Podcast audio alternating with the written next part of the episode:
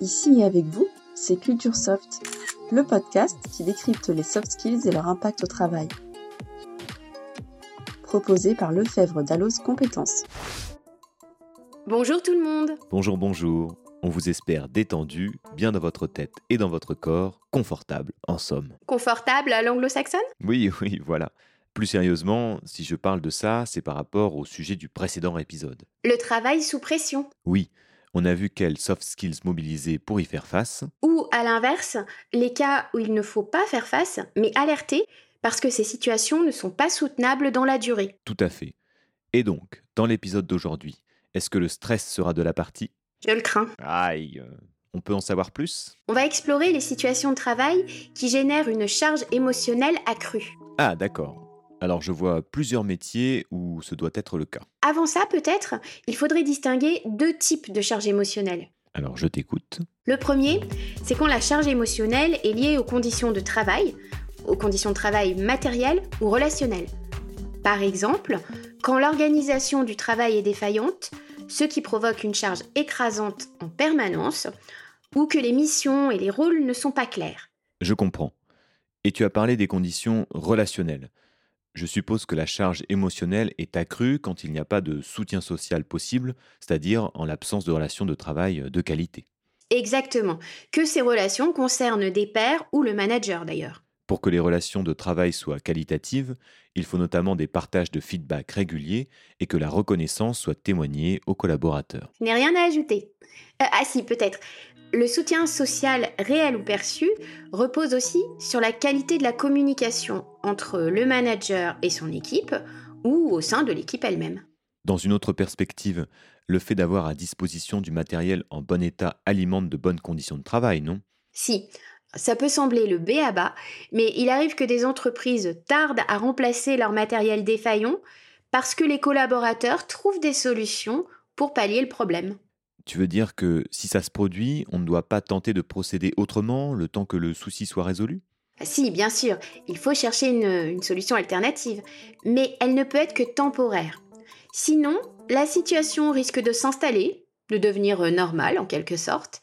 Or, en réalité, la situation va s'aggraver parce que les stratégies adoptées par les collaborateurs vont devenir moins efficaces à mesure qu'ils vont s'épuiser en tentant de pallier les problèmes. Et du désengagement, du stress, voire des cas de burn-out vont survenir. Ah oui. Euh, je reviens aux différentes configurations de charge émotionnelle. Le second cas, c'est quand elle est liée aux caractéristiques du travail, non? Absolument. Ces caractéristiques peuvent impliquer d'être euh, au contact euh, de personnes malades, fragiles ou en détresse. La charge émotionnelle fait alors partie intégrante du métier. Dans une moindre mesure, c'est le cas de tous les professionnels au contact du public. Ils peuvent faire face à des réactions de colère, à des comportements agressifs. Tout à fait. Les métiers que je voulais citer au début relèvent de cette seconde catégorie, justement. On peut mentionner les aides-soignants, soignantes, les infirmiers, infirmières ou sages-femmes, les professionnels de l'action sociale, les aides à domicile.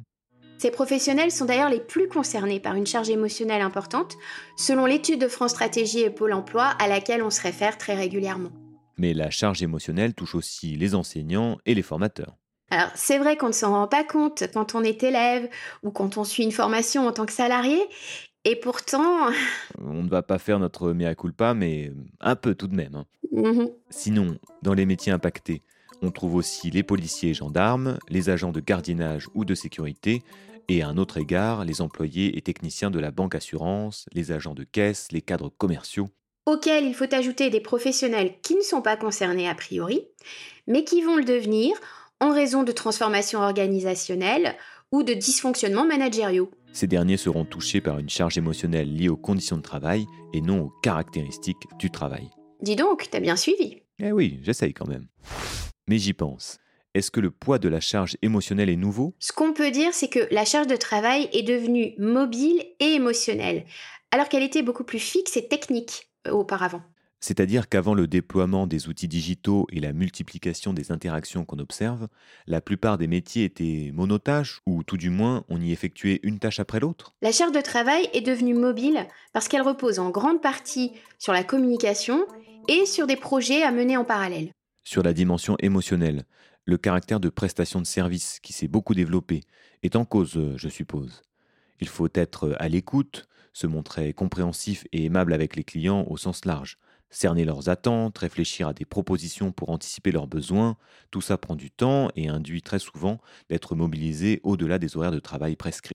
Belle analyse. Merci, euh, je dois dire que je me suis surpassé. Comme les professionnels qu'on évoque en somme. et ces derniers doivent se montrer de plus en plus réactifs.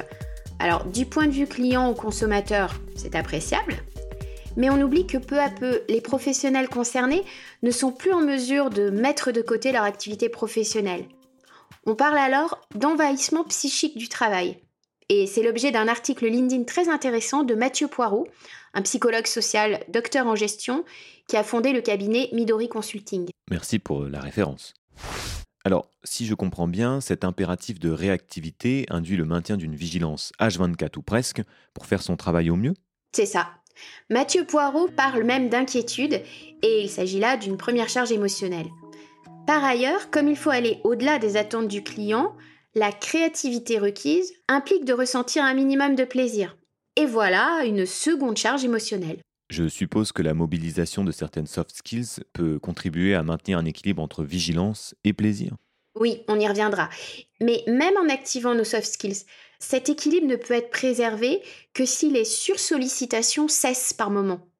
Malheureusement, de nombreuses organisations demandent à leurs collaborateurs de tenir le rythme de ces sursollicitations en leur prescrivant les bons comportements à adopter. On se croirait chez le docteur en réalité. oui, mais euh, le traitement ressemble plutôt à une saignée. Oh là là. Et alors, en quoi consistent ces bons comportements? Il s'agit de réguler ses émotions, ou plus exactement, en général, de les refouler. Ah oui, parce que la régulation des émotions fait partie de l'intelligence émotionnelle, que l'on a intérêt à développer, il me semble. S'il s'agit vraiment d'apprendre à les réguler, on est bien dans une démarche de développement des soft skills. Mais s'il s'agit de refouler ses émotions... Cela dit, quand on travaille au contact du public, on ne va pas se mettre à hurler sur les gens. non, il vaut mieux éviter. Mais le problème vient surtout de la standardisation des comportements qui est visée, sans se soucier des moyens mobilisés. Euh, alors là, je n'ai pas tout suivi. Eh bien, si on demande à un collaborateur de ne pas se départir de son sourire en toutes circonstances, et si on ne l'accompagne pas dans la découverte de ses émotions et d'une meilleure connaissance de soi, il risque de faire semblant de sourire en prenant sur lui constamment alors qu'il n'en peut plus intérieurement. Je comprends. Il sera alors dans un état de tension euh, psychique extrême. C'est ça. Et le fait de jouer des émotions que l'on ne ressent pas crée un phénomène de dissonance émotionnelle. C'est grave, docteur? Ouais, Je ne le suis pas. Hein. Mais selon les observations, les études qui ont été réalisées, si cette dissonance émotionnelle se prolonge, elle peut aboutir à un affaiblissement du système immunitaire ou à des troubles psychologiques, voire à un épuisement émotionnel. Ah oui, quand même. Donc l'idée est de former les collaborateurs pour leur permettre d'apprendre à moduler leurs émotions, leurs comportements et leur stress quand il survient. Oui, ça peut prendre diverses formes, du coaching, de la formation à proprement parler, des actions de sensibilisation. Dans tous les cas, la question des conditions de travail, notamment celle de l'organisation du travail, ne doit pas être éludée, parce que l'équilibre psychique des collaborateurs, leur bien-être au travail, leur performance, dépendent oui, de facteurs individuels pour lesquels la formation et le coaching peuvent aider, mais aussi de facteurs collectifs et organisationnels. Plus précisément, pour les collaborateurs déjà en poste et pour les étudiants actuels, quelles sont les pistes pour gérer une situation de charge émotionnelle accrue? On en a déjà évoqué plusieurs, surtout dans le champ collectif. Tu fais référence à la qualité des relations de travail? Exactement. De bonnes relations de travail mettent en jeu l'écoute, le dialogue, le respect, les feedbacks, la reconnaissance du rôle de chacun, sans oublier des processus de médiation ou de remédiation si nécessaire. Oui, mais quand le manager est lui-même en proie à une charge émotionnelle accrue, cela peut altérer son mode de management, non? Eh si. Pour faire face à ce type de situation, il faut donc instaurer un partenariat relationnel entre les collaborateurs, le manager et l'organisation tout entière. D'accord.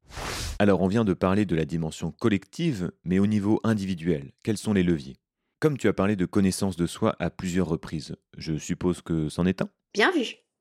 Une bonne connaissance de soi nous aide à y voir clair en nous-mêmes, à comprendre ou anticiper nos réactions et à désamorcer certaines attitudes d'évitement, par exemple. Et comme la connaissance de soi va de pair avec la confiance en soi et l'affirmation de soi, ces soft skills vont être aussi mobilisés. Notamment pour oser dire à sa hiérarchie ou à ses pairs que la charge émotionnelle n'est plus gérable avant de craquer. Un autre levier est l'intelligence émotionnelle, si je me réfère toujours à ce qu'on a dit euh, précédemment. Absolument. Dans le sens de la capacité à reconnaître nos émotions et celles des autres, ainsi que les besoins qu'elles traduisent. Quand on est face à un usager en colère, tant qu'on ignore ce qui la motive, on reste démuni. Or, parfois, la raison invoquée par l'usager lui-même n'est pas la véritable cause. Un sentiment d'injustice peut être à l'œuvre. L'agent ou le conseiller clientèle qui va reconnaître ce sentiment, le détecter, sera en mesure d'entamer le dialogue et de faire retomber petit à petit la colère de cet usager. Par ailleurs, face au stress qui survient quand la charge émotionnelle devient trop forte, je suppose que le recours aux 5 R est précieux. La connaissance des 5 R, déjà. Puis, la mobilisation de ces modérateurs de stress. Oui, tu as raison. Alors, ces modérateurs, ce sont la respiration et la relaxation, qui vont de pair. Le deuxième modérateur de stress, c'est le rire. Le troisième modérateur, c'est la capacité à se ressourcer, à aller puiser de l'énergie positive ailleurs ou à se préserver des moments rien qu'à nous. Voilà. Le quatrième modérateur de stress tient dans la capacité à relativiser, en envisageant la situation de façon très factuelle pour éviter de l'obscurcir par nos ressentis. Et le cinquième modérateur consiste à raconter, à partager ce que l'on vit pour mettre à distance le trop-plein émotionnel et à écouter les conseils que notre entourage va nous prodiguer. Tu maîtrises les 5 R sur le bout des doigts. Eh oui, j'y travaille, oui, oui. Et grâce à cet épisode, je comprends encore mieux l'articulation entre les phénomènes que l'on vit au travail, ou que l'on subit, et les attitudes plus ou moins pertinentes que l'on adopte pour y faire face. Ouf, c'est un peu le but. Et on va continuer notre exploration. D'ailleurs, on se retrouve très vite.